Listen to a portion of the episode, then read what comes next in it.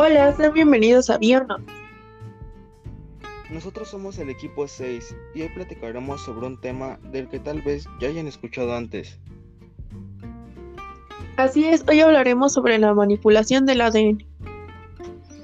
Tocaremos temas como las formas de manipulación genética, pros y contras, y responderemos la incógnita. ¿Es posible dar resultado a una nueva especie mediante la manipulación genética? Dicho esto, conversemos un rato. Para empezar, recordemos, ¿qué es el ADN?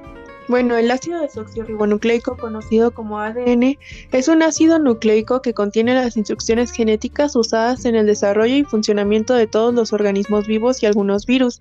También es responsable de la transmisión hereditaria. Así es. Ahora supongamos que quisiéramos alterar nuestro ADN. Bueno, una alteración en la estructura de este se conoce como mutación. Las mutaciones pueden causar enfermedades que podrían heredarse a las generaciones posteriores. Estas mutaciones naturales pueden corregirse por medio de edición genética. En conclusión, la modificación genética es ampliamente criticada por todos los riesgos que conlleva, como la posible generación de enfermedades o la creación de una nueva especie la cual sea anamórfica o tenga problemas para desarrollarse pero a pesar de ser criticada tiene ventajas como el hecho de modificar plantas para que puedan resistir más a los climas, bacterias, entre otras cosas. En el siguiente episodio hablaremos sobre la bioética. Muchas gracias por estar con nosotros. Hasta la próxima.